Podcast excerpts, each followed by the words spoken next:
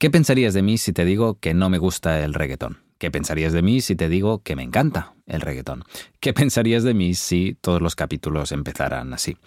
El capítulo de hoy es un poco más polémico. Las conversaciones de sobremesa se alimentan de polémica, polarizaciones y críticas envenenadas encubiertas en forma de opinión. Así que metámonos harina, digo, metámonos en harina. En el capítulo de hoy toca hablar de reggaetón. Intentaré no meterme en demasiados jardines, pero bueno, creo que va a ser inevitable. Pero por lo menos lo dejo caer. Antes de nada, quiero puntualizar que cuando digo reggaetón, hablo del reggaetón más clásico, o más puro, el de artistas como Daddy Yankee, por ejemplo, el de las discotecas, el del... Este, este reggaetón, sí.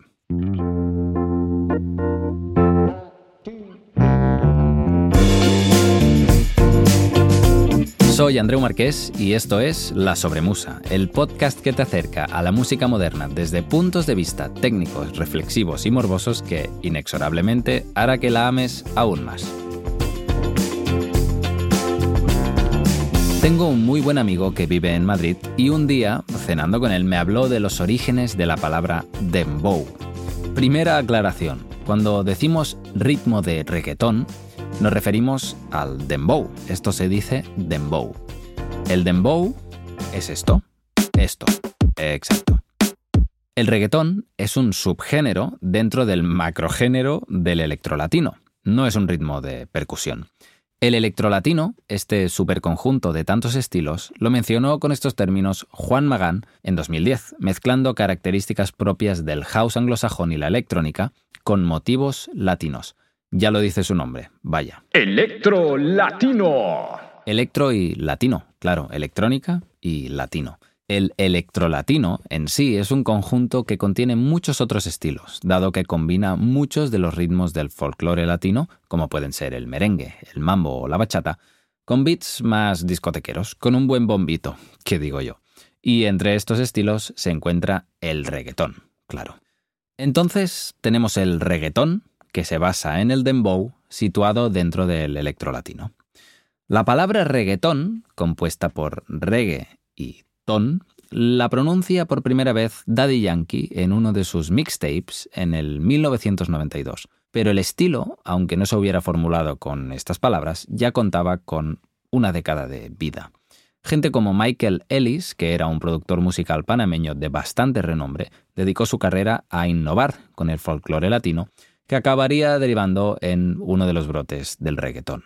Reggaetón, reggaetón, reggae y ton, una mezcla de reggae y de ton. Claro, la parte de reggae sale de una canción de reggae bastante curiosa, donde aparece este patrón rítmico tan característico que todo el mundo conoce.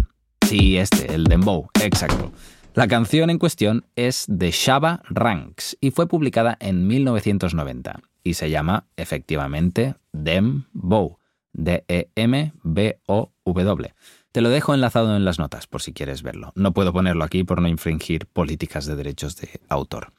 Este tema se ve que es el paciente cero del bucle rítmico de dos compases que ahora, hoy en día, llamamos dembow, según cuenta Wayne Marshall, que es un investigador musical, DJ y músico jamaiquino. Ojo que se pone más interesante. Por lo que parece, dembow es una expresión heredada del patois, esta mezcla de inglés con dialectos del Caribe y la migración proveniente del África Occidental.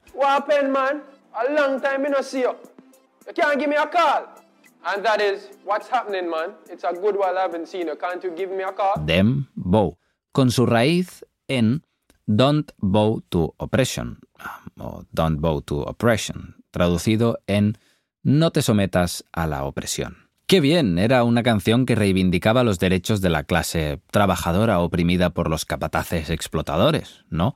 O tal vez era una apelación a la libertad de expresión, o tal vez era un clamo en contra de la fuerza policial aplicada por políticos corruptos e intransigentes aferrados al poder, ¿no? ¡Qué bien! Pues no. Según Wayne, el bueno de Ranks utilizaba la referencia en la canción el Don't Bow, haciendo referencia a las prácticas sexuales desviadas como el sexo oral o la homosexualidad, que en esta expresión se conceben como productos de la decadencia de Occidente, de Babilonia y formas de colonización cultural o política que deben ser rechazadas.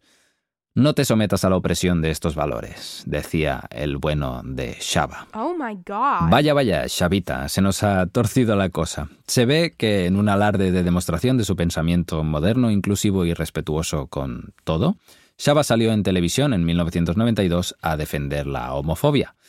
Y claro, se enganchó los dedos, la mano y el codo y su carrera se desintegró casi de la noche a la mañana. Te dejo más información en las notas. A pesar de lo que tengamos hoy en día, creo que es interesante saber de dónde viene todo esto. Con lo que te acabo de dar, no quiero decir, no quiero decir que el electrolatino sea un estilo homófobo ni respetuoso con nada, pero tampoco digo que no lo sea. Nada es, así en general, es lo único que me atrevo a decir. Habría que mirarlo todo con mucho más reparo. El reggaetón y el electrolatino, como todo en nuestra querida humanidad, se ha transformado evolucionando paralelamente a lo que el mercado ha demandado. Lo que nació en Sudamérica en una época con una mentalidad claramente desfasada con la de hoy en día, ha representado siempre un lado oscuro de la sociedad, que me atrevería a decir que, lamentablemente, está más en auge de lo que querría reconocer hoy en día. Creo que es alucinante cómo la música es un espejo de los núcleos y valores sociales, y está claro que el reggaetón también plantea un reflejo en concreto. Si pienso en letras de Daddy Yankee, Wisin y Yandel, Don Omar o Bad Bunny, los mensajes que puedo extraer exponen una mentalidad arcaica y heteropatriarcal muy acentuada que, personalmente, quisiera ver extinta tan pronto como sea posible. No digo que no haya canciones fuera de este género que no tengan letras lamentables, ni tampoco digo que todo el reggaetón poetice este tipo de filosofía misógina y barata. Además, puede que me equivoque totalmente interpretando las letras. Cada persona es libre de formular su opinión acerca de esto. No soy ni mucho menos un gran letrista, pero si conecto con la letra de según qué canciones, me pongo las manos a la cabeza. Es curioso también cómo nos ponemos a mover la cadera en los clubs y fiestas cantando según qué tipo de letras ahí con el piloto automático, con el mensaje implícito que están trasladando. Tal vez hemos ido aceptando que esto es lo correcto o es, no sé, correcto, bajo mantras como el reggaetón es así, o incluso hemos intentado darle la vuelta a según qué expresiones abordándolas desde una visión de empoderamiento femenino, pero personalmente hay extremos que no he conseguido justificar internamente todavía. Me encantaría, por cierto, que me escribas defendiendo una letra súper polémica o lo que sea que haya dicho mal, ya sabes, por Instagram, en arroba esmarquesa. A ver, Andreu, que mucha boquita y poco número. Ya que esto es una conversación de sobremesa sin que nadie me interrumpa, sigo metiéndome en el jardín. Vamos a revisar algunas canciones del top 10 en Spotify del verano pasado, de 2021, en España, así por encima. Por cierto, las 10 canciones del top 10 son electrolatino y están todas cantadas por hombres. ¿Estás temblando ya? Pues espérate y coge palomitas, que viene el show. ¡Ey, ey, ey! ¿Qué pasa? Bienvenidos y bienvenidas a este Top 10 de 5 canciones en las que desgranaremos la poesía de las letras de estos temones. ¡Dale caña, montaña! En el número uno tenemos la Jepeta Remix. Anuel Double A no tardó mucho en contar cuál ha sido su mayor logro del día. Pasear a su ligue en su coche. Lo que no queda del todo claro es si la chica está sobria durante la vuelta porque, como él mismo nos cuenta, tiene cara de atrevida pero sin alcohol es tímida. En el número 2 tenemos al maestro Ozuna, para quien nada está prohibido. Su letra reza, aunque no pueda, tengo la curiosidad. Y es que en la vida todo se puede, esté bien o esté mal, nos dice en su canción Caramelo, un tema que describe una relación que está a punto de verse truncada, pero en la que como buen hombre no va a darse por vencido y, por supuesto, logra comprobar que la boca de la chica no perdió el sabor a caramelo.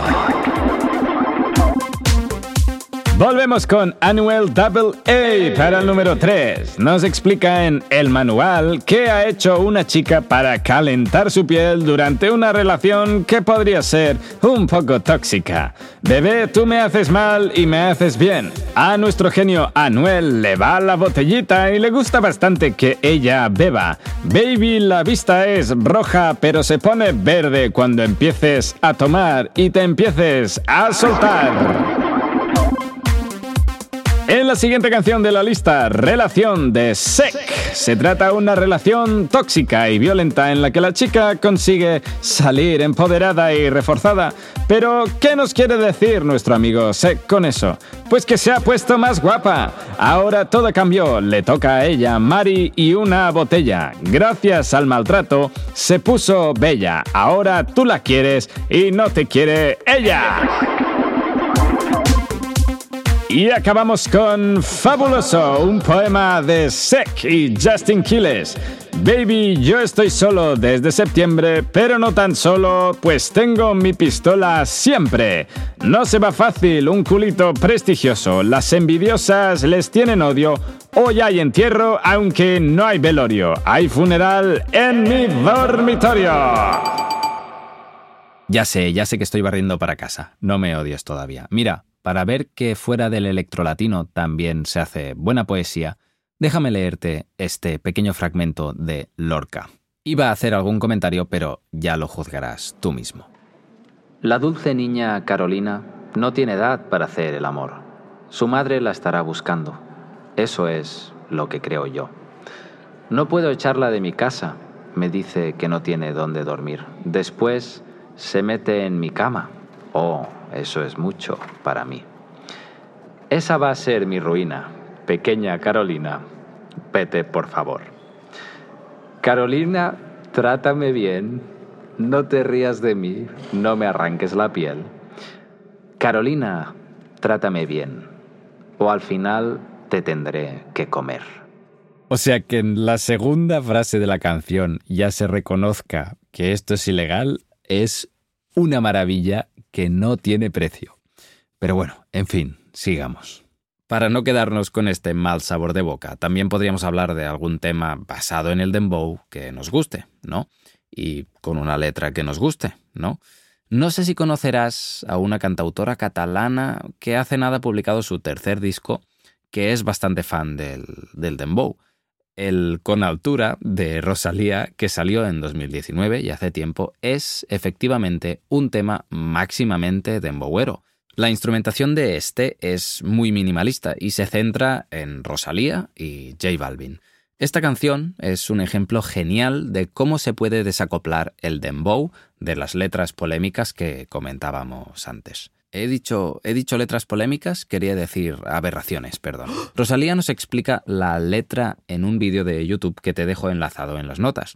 Ahí nos descompone partes de, su texto que seguro que te suenan. por ejemplo, el dembow lo canto con hondura, pues se refiere a cantar con peso, con solidez. O de Héctor aprendí la sabrosura, nunca he visto una joya tan pura pues habla de Héctor Lavoe, el cantautor y productor puertorriqueño de salsa, el de Hacha y Machete.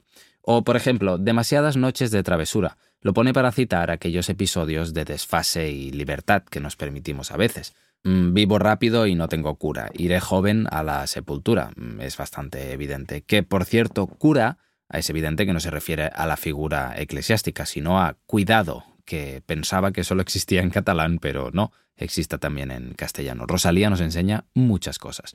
bla, bla, bla. Rosas sobre el Panamera, por ejemplo. El Panamera es un coche que corre mucho porque a Rosalía le gusta mucho correr con el coche, dice. Palmas sobre la Guantanamera. Eh, la Guantanamera, el género de la música latina. O en el estribillo, por ejemplo, flores azules y quilates y si es mentira que me maten. Pues las flores azules son los billetes y los quilates son las joyas y la última expresión es típica de la jerga flamenca. Vamos, que creo que está muy lejos de las otras letras que he comentado antes y que demuestra que el dembow no tiene que ser oscuro a nivel de, de letra, claro. Un abrazo para Rosalía, que seguro que nos está escuchando.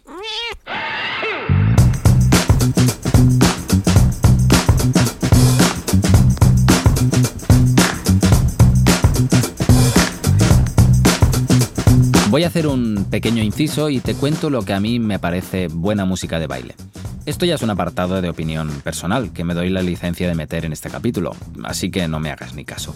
Personalmente valoro, y hasta lo hago de manera inconsciente, los temas que tienen contenido orgánico. Es decir, que de algún modo emulan el lado humano de la música. Si has oído el segundo capítulo ya sabrás que soy batería, así que cuando oigo patrones que me resultan curiosos o me permiten evocar a colegas tocándolo, bailándolo y vibrándolo en un escenario imaginario, pues eso me toca la fibra y me mueve. No sé si habrás visto alguna actuación en directo, ya sea en vivo o en vídeo, lo que sea, de grupos míticos de fiesta, como Cool and the Gang o Earth, Wind and Fire o Chick y Sister Sledge, por ejemplo. Una vez tuve el placer de ver, hace no muchos años, lo que queda de Cool and the Gang y luego lo que queda de Earth, Wind and Fire. Menudo show. Su principio es montarse a ellos la fiesta y luego, si eso, trasladarla a la audiencia. Para mí, cuando algo así sucede a pocos metros de mí, me conecta enseguida. Durante los conciertos, en los que van vestidos como astronautas de SpaceX, se lo pasan genial, se parten la caja, bailan, hacen coreografías, cambian de instrumentos y hasta hacen la rueda en medio del escenario apartándolo todo. Claro, imagínate llegar a casa de una colega donde se supone que han montado una fiesta y que te encuentras este tipo de tinglado montado. No puedes hacer nada más que o irte por patas o desabrocharte la camisa y sumarte al lío. Esta es un poco la sensación que me gusta evocar cuando busco música de baile. Busco que me trasladen esta fiesta, esta construcción orgánica con la que empatizo. La gente encima del escenario, o sonando por un equipo de música, claro, me hace partícipe de sus habilidades, desglosando los instrumentos y elaborando rítmicas complejas que cuajan las unas con las otras para que el resultado sea como mágico. Creo que las canciones están compuestas para explicar cosas y transmitir una sensación mediante la armonía, por ejemplo, la instrumentación o la melodía, entre otras cosas. Tal vez las melodías y los acordes que plantean ciertos temas del electro latino no conectan conmigo. Es absoluto. Es absoluto. Es, es, es, es absolutamente subjetivo, como puedes ver. Lo que me funciona a mí no tiene por qué funcionarle a nadie más en este planeta. Ojo, que no es que no me guste nada que lleve Dembow. La globalización que vivimos desde la aparición del Internet ha conseguido que aparezcan fusiones de estilos, y el electrolatino no es una excepción. Y así como este ya representa una mezcla de folclore sudamericano y ritmos club, su enraizamiento en el mercado ha derivado en productos que han incorporado muchos elementos de este, del electrolatino o del reggaetón. Es muy común hoy en día oír derivados del dembow en temas de todos los tipos, como por ejemplo en artistas como Justin Bieber, Nati Peluso o Rosalía, entre mucha otra gente. El patrón base aparece con la instrumentación un poco variada, respecto al que encontramos en el reggaetón más clásico, claro, y puesto sobre otros elementos que rompen los esquemas, como sintetizadores, vocoders o texturas de ruidos de fondo o yo qué sé y se consiguen resultados literalmente inimaginables y muy enriquecedores. Ya sabes que este podcast va de discusiones de sobremesa y de aprendizaje continuo sobre reflexiones morbosas y técnicas, y creo que esto es una buena reflexión de sobremesa. Con todo lo que he soltado, no creo que haya llegado a ninguna conclusión, ni para ti ni para mí. Al final, cada una y cada uno oye lo que quiere oír ya sea porque le gusta el ritmo, la armonía, la melodía, la letra, porque la persona que canta es su colega o porque la canción le evoca buenos recuerdos o mil razones más. O tal vez ni lo sepa, pero quiere oír esa canción y ya está. Y eso es, en mi opinión, lo increíble de escuchar música, que cada canción sea capaz de transmitir algo a la persona oyente y que incluso esto varíe de persona a persona. Espero que hayas visto alguna cosa que no supieras, en la parte tal vez más histórica, o que hayas sacado alguna reflexión del capítulo de hoy. Ha sido, sin duda, el capítulo más subjetivo de los que llevo hasta la fecha. En el próximo no seré yo quien dé opiniones, sino la persona entrevistada, que me hace mucha ilusión presentar.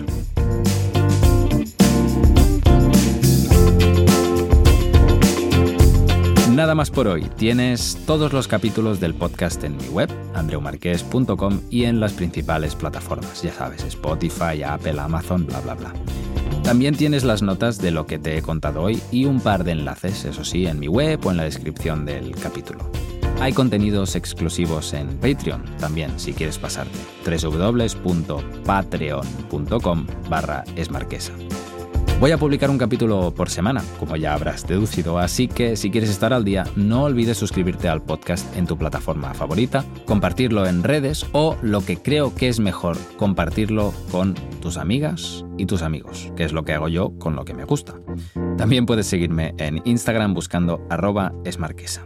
Ya está, nos vemos la semana que viene. Un abrazo y un beso. Adeu, Andreu.